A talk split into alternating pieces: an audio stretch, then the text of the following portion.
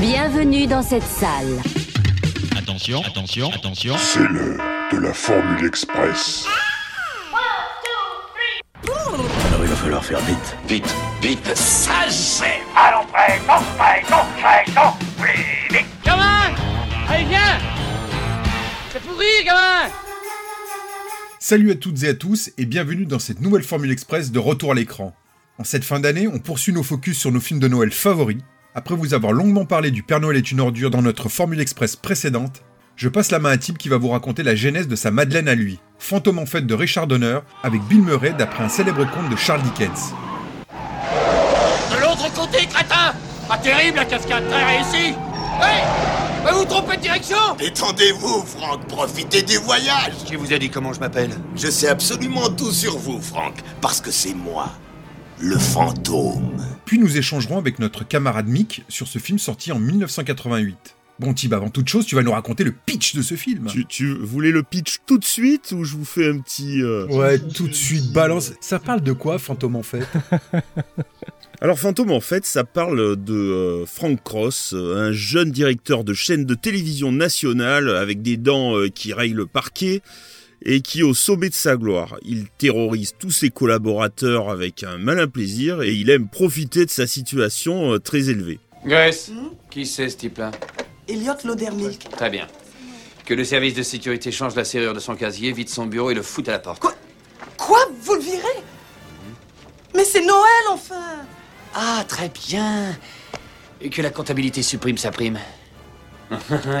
Dans le dos. Et puis quelques jours avant Noël, il décide d'adapter de façon euh, plus moderne et provocante le fameux chant de Noël de Charles Dickens.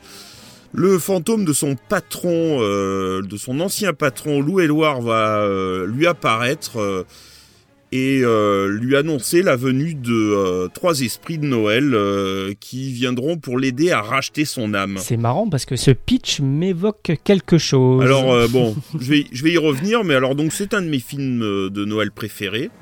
Donc il est réalisé par euh, Richard Donner, hein, le papa de l'âme fatale. Quand même, c'est important de le dire. Et, euh, et avec en plus euh, Bill Murray, donc Venkman euh, dans SOS Fantôme. Alors euh, voilà, et puis on reparlera un peu du tournage, mais c'est une collaboration qui va pas s'avérer très euh, facile apparemment. Donc euh, Richard Donner va réaliser cette adaptation de l'œuvre de, Charles Dickens qui parle de Scrooge et qui s'appelle Un chant de Noël. C'est un, co- un conte très connu chez les anglo-saxons et qui donc voilà, et un film qui est sorti en 88 et au moment de Noël. Tiens, Francis, je t'apporte un beau cadeau. Joyeux Noël, Francis. Un train électrique Non, deux kilos et demi de longe de veau. Et Père Noël, je lui avais demandé un train électrique. Eh ben, t'as qu'à te trouver un job et tu pourras t'en acheter un. Oh, Earl, il vient d'avoir 4 ans. J'entends ça toute la journée. Tout le monde a une bonne excuse pour pas travailler. J'ai mal au dos, j'ai mal à la tête. Je viens d'avoir 4 ans. Il apprendra que la vie ne s'offre pas sur un plateau d'argent, mieux ça vaudra. Voilà. Alors pour en revenir à Charles Dickens, euh, donc celui qui a écrit le livre, qui est considéré comme un des plus grands écrivains de l'époque victorienne, donc aux alentours de 1800. On lui doit notamment Oliver Twist et euh, David Copperfield. Et il écrit aussi donc ce chant de Noël en 1843. Et on peut le considérer comme étant un peu le père de la série euh, d'aujourd'hui, parce que c'est lui qui va développer le système des feuilletons, Ah, euh, avec des romans donc en- à- écrits euh, chaque semaine de manière donc hebdomadaire ou même mensuelle. Ça donnait un format un peu particulier et beaucoup de rigueur d'écriture. Voilà, et c'est lui qui va, et en fait, il va en quelque sorte un peu démocratiser la littérature, ce, ce grand monsieur.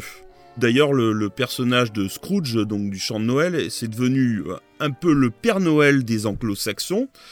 Et pour certains même, euh, le conte a été tellement important au niveau social euh, qu'il va même carrément euh, sauver les vacances de Noël en Angleterre. C'est-à-dire Ben, c'est-à-dire que en fait, elles allaient, euh, ils allaient, euh, elles allaient disparaître. Ah ouais, ok, d'accord. Voilà. Donc c'est une, une histoire, comme je disais, donc c'est une histoire qui a été très très adaptée euh, au cinéma et sous toutes ses formes. hein, euh, leur première euh, date donc euh, au cinéma de 1903.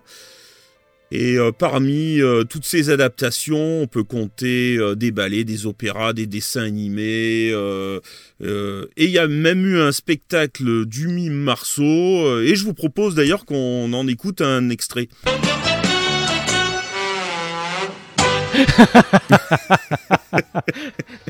On a même eu le droit à une, euh, adaptation française pour la télévision en 84 euh, par euh, Pierre Boutron avec dans les rôles principaux Michel Bouquet et George Wilson.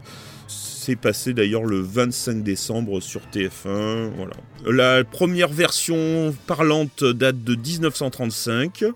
Et puis bon, ben, on a eu plein de- d'adaptations, euh, notamment euh, dans tous les le Noël des Muppets, euh, avec Michael Ken, par exemple.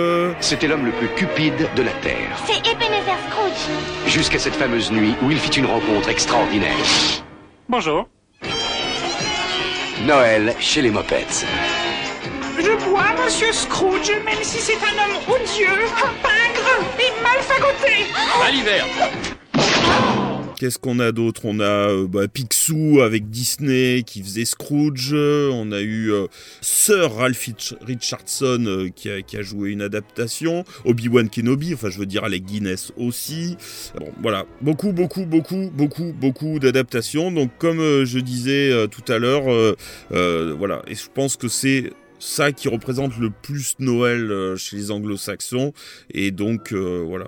Mais bon, c'est peut-être quelque chose qui est un peu moins connu quand même euh, chez nous. Oui, c'est un peu moins. On, on connaît parce qu'il y a eu plein de choses qui nous sont venues jusqu'à nous. Enfin, Noël chez les Muppets, tout ça, mais c'est moins. En fait, c'est les films et les diverses adaptations dont tu as parlé qui nous ont fait connaître cette histoire. Il y a eu aussi la version, il y a aussi une version animée euh, de Zemeckis. Oui, euh, tout à fait, ouais. Avec, euh, Bill, euh, avec euh, Jim Carrey. Pour re- en revenir au film, c'est quand même le grand retour de Bill Murray au cinéma après une absence quand même de 4 ans. Il, a- il avait rien fait depuis SOS Fantôme, c'est ça? On est venu, on l'a vu, il a eu dans le cul. Et ben, en fait, le, le grand succès des SOS Fantômes, parce que bon, je vous rappelle que Bill Murray a démarré avec le Saturday Night Live. Il a repris la suite de Chevy Chase quand celui-ci est parti. Il est resté pendant très très longtemps jusque dans les années euh, début 80.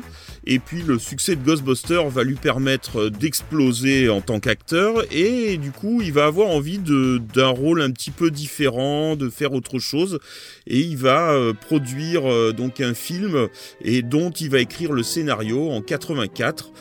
Euh, c'est son premier rôle dramatique et c'est un film qui comptait beaucoup pour lui, mais malheureusement le film va être un cuisant échec. Et Bill Murray va très mal. C'est le fil du rasoir, c'est ça? Ouais, c'est ça. J'allais le dire. Ouais, ouais, c'est ça. Et, euh, et Bill Murray va très très mal euh, le vivre et du coup il va carrément s'éloigner d'Hollywood euh, pendant euh, pendant un bon moment et euh, il va carrément même euh, il va aller étudier la philosophie euh, euh, notamment à la Sorbonne. Ah ouais Ouais ouais. quand même le gars c'est une tronche quand même. Et puis bon bah ce scénario qui va commencer à loin de Bill Murray qui va commencer à voir le jour en 85 à peu près, qui sera écrit par Mitch Glazer et Michael O'Donoghue. Bill Murray qui avait déjà travaillé avec eux sur le au Saturday Night Live justement. Et ils vont euh, proposer donc à Bill Murray euh, cette adaptation donc de Scrooge. Bill Murray, qui est pas très sûr de lui, va refuser totalement le, le- le script, va demander d'être, euh, il va demander de le, de le réécrire complètement. Il trouve qu'il n'y a pas assez de romance, que c'est pas assez drôle. Euh, voilà, et donc du coup, ben, il- le, le scénario va repartir euh, en, en écriture. Ça mérite l'Oscar. De la ringardise.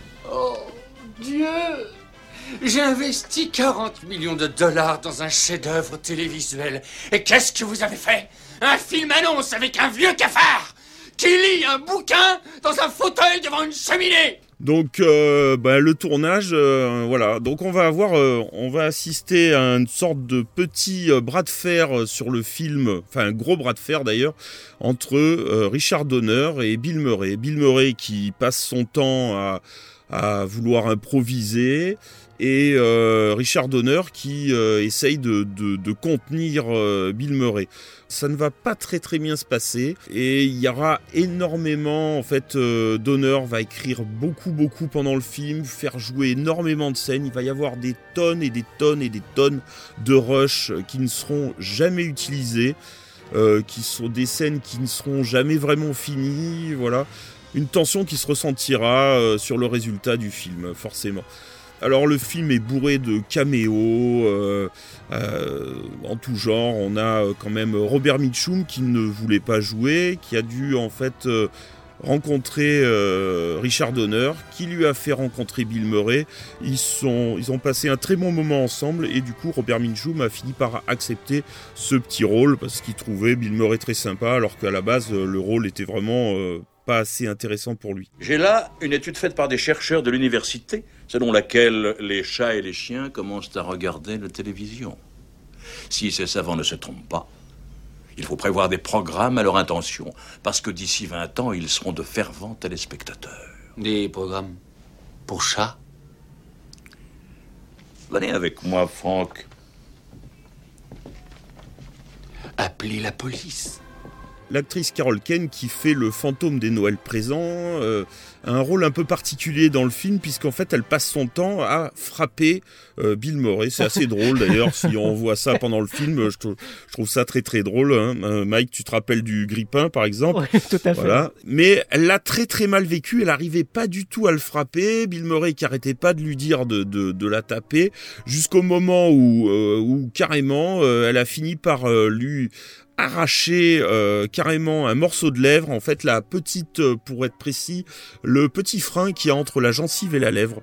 Du coup, euh, Bill Murray sera obligé d'arrêter le tournage quelques jours. Elle s'effondrera en larmes après ça. Pourtant, c'était une idée de Bill Murray. Ah, je suis bien contente, ça fait si longtemps.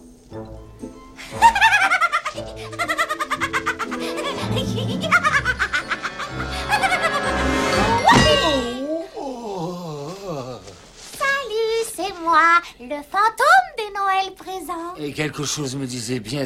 euh, Et puis on peut souligner aussi dans le film euh, quand même l'apparition de euh, Bob Cat Coleswaite, euh, je crois que je l'ai, bien dit, je sais pas, qui jouait dans Police Academy aussi, qui fait la, la- le, le, euh, un des assistants euh, très très très maltraité par Bill Murray. Pour finir avec le tournage, euh, à la fin du film, euh, on a un superbe euh, monologue de euh, Bill Murray, euh, euh, un monologue qui est très important parce qu'en fait c'est le moment où on comprend que Bill Murray a changé et que c'est plus du tout le même qu'au début. Et à ce moment-là, Richard Donner a réalisé une seule une chose, c'est que il y avait quelque chose de beaucoup plus important qui s'est passé pendant cette scène. Pour lui, Bill Murray est devenu un vrai acteur. Noël, mes amis. C'est la seule nuit de l'année où on a envie d'être gentil à l'égard des autres, où, où, où il est facile de leur sourire, où, où, on a envie de, de tout partager avec eux. Pendant seulement quelques heures dans toute une année, nous sommes ce qu'au plus profond de notre cœur, nous espérons toujours devenir. Voilà, et à la fin de cette scène, il a compris que, euh, parce que c'est une scène quasiment euh, improvisée de Bill Murray, et en voyant cette scène, il a dit, euh, il a senti que même s'il y avait eu des gros problèmes pendant le film, qu'ils étaient quand même arrivés à quelque chose. Alors à sa sortie, la production décide de jouer avec euh, euh, le succès d'SOS Phantom, donc en remettant un peu Bill Murray euh, en avant, avec des, des slogans du style Bill Murray est seul cette fois-ci contre trois fantômes, voilà des, des choses comme ça. Une, une stratégie qui va s'avérer d'ailleurs peu efficace, puisque le film qui a coûté quand même 32 millions de dollars, hein, faut, le, faut le souligner, et qui en rapportera bon 60 millions. Voilà, c'est pas énorme, mais c'est quand même il s'est remboursé. C'est un quart du, euh, de, de, de la recette de Ghostbusters. Ghostbusters, euh, c'était quand bon, même un succès voilà. assez exceptionnel. hein. Oui, bah oui, bien sûr. Donc le film euh, est- arrive en 13e position sur l'année 88, euh, loin derrière euh, Good Morning Vietnam, justement. 212 000 entrées en France et 800 000 et plus de 800 000 entrées en Allemagne. Ah ouais. Ah, il a cartonné en Allemagne, quoi. C'est vrai qu'en France, en France, il est passé, en tout cas dans mon souvenir, il est passé totalement ina- inaperçu. hein. Et 200 000 entrées, ça m'étonne. D'ailleurs, je pensais à même moi, tu vois. Donc, euh, Pour ce film, on a quand même euh, petite bande originale écrite par euh, Danny Elfman. La bande originale, elle sortira que trois ans plus tard, avec des titres bonus euh, qui ne sont pas dans le film d'ailleurs. Une édition qui sera sortie en, à 3000 exemplaires seulement.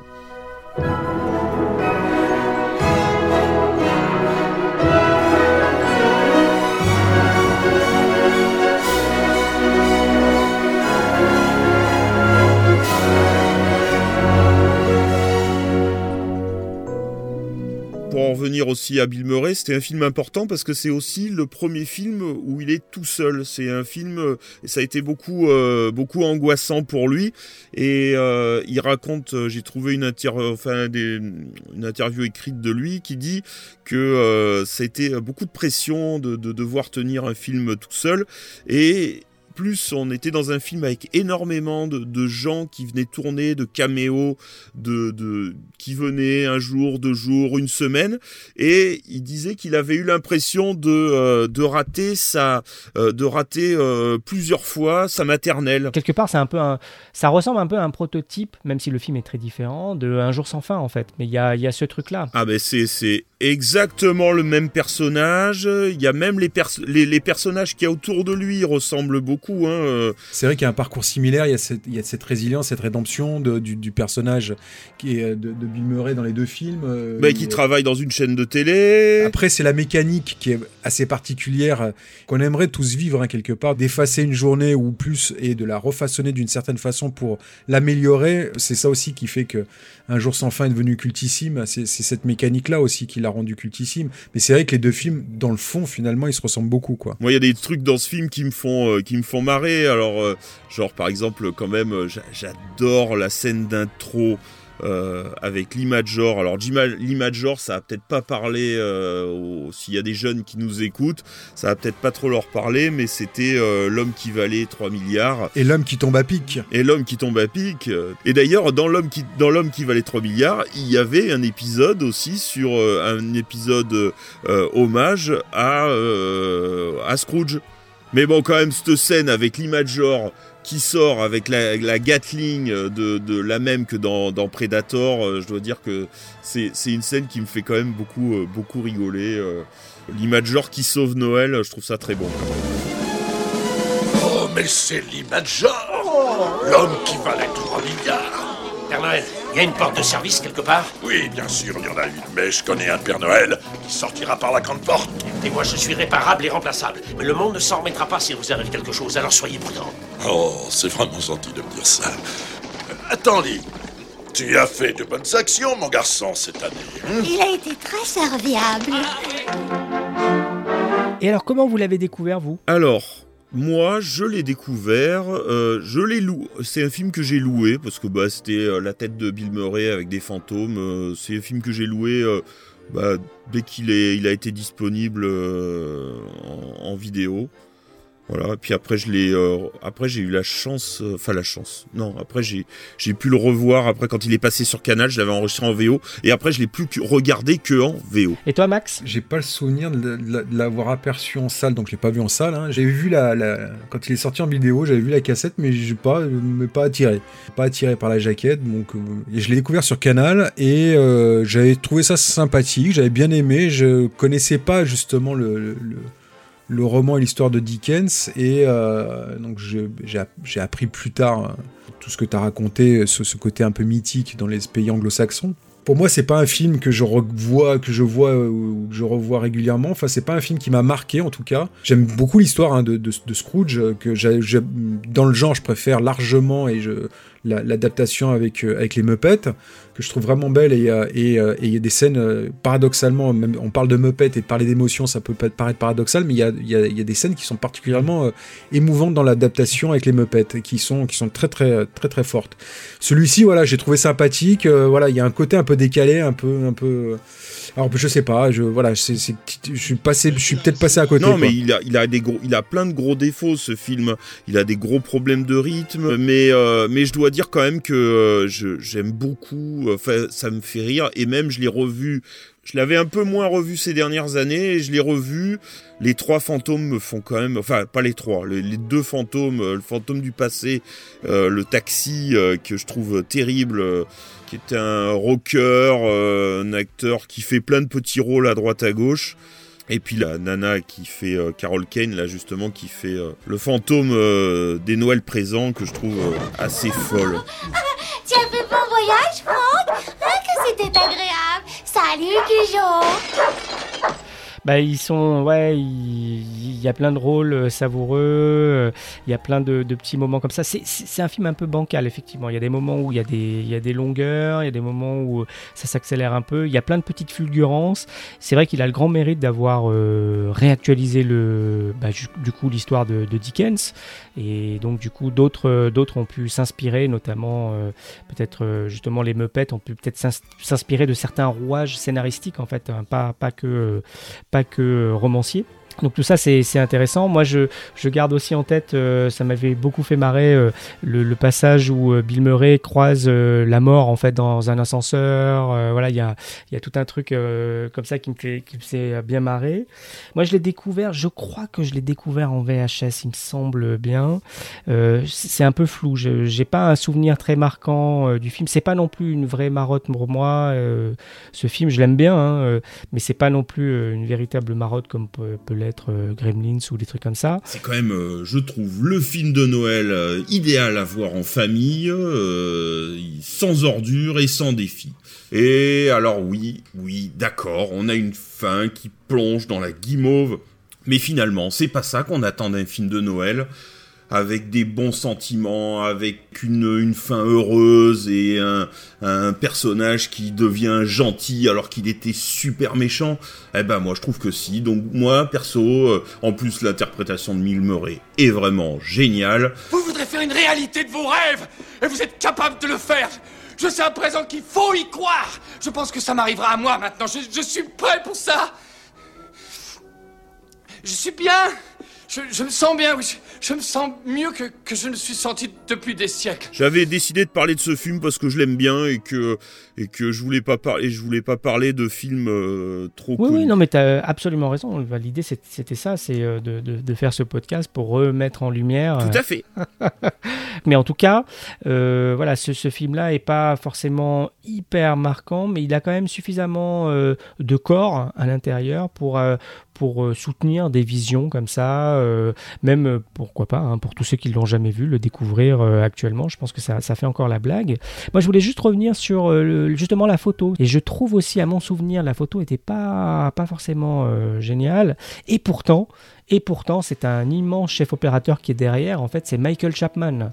Michael Chapman, c'est le, c'est le chef opérateur de Taxi Driver, de L'invasion des profanateurs de Philip Kaufman, euh, de Raging Bull, de Génération perdue. Et euh, apparemment, ça s'est bien entendu, il s'est bien entendu avec Bill Murray, parce que j'imagine que c'est peut-être un peu lui qui l'a conseillé pour euh, éclairer SOS Phantom 2. Enfin, peut-être, je sais pas, je, je, tire des conclusions peut-être actives, mais le film, le film que tourne après Bill Murray, c'est SOS Phantom 2, et c'est le même chef opérateur, donc probablement qu'il a été conseillé, quoi. Je vais juste euh, finir un peu sur le parce qu'il y a quand même, euh, je trouve que les effets spéciaux sont toujours euh, toujours pas mal, les les, euh, les designs sympas et euh, voilà, c'était assez réussi quand même et je trouve que ça ça tient encore bien la route. Faut que je le revoie, mais j'avais souvenir aussi qu'il y avait quand même quelques trucs qui étaient vraiment bien foutus, quoi. Des transparences, tout ça. Allez, on passe à la suite. Eh bien merci Tip pour ce retour sur Fantôme en fête. Dans notre prochaine Formule Express, c'est Mick qui conclura les focus sur nos madeleines cinématographiques de Noël favorites avec une remise en lumière du second opus de la première saga Batman signé Tim Burton. A très vite dans Retour à l'écran express. Moi, si je devais résumer ma vie aujourd'hui euh, avec vous, je dirais que c'est d'abord des rencontres. C'est vrai que je ne vis que pour le cinéma. Pour être aimé, il faut être aimable. Vous voulez un chocolat? C'était pas ma guerre Back and full force. Quelle est votre devise? Je m'appelle Bond. James Bond. Vous délirez totalement là. C'est ça qui permet de voyager à travers le temps. La vie a plus d'imagination que nous. J'espère que je ne vous apprends rien. Vous êtes un mélancolique. Mélancolique, mon cul.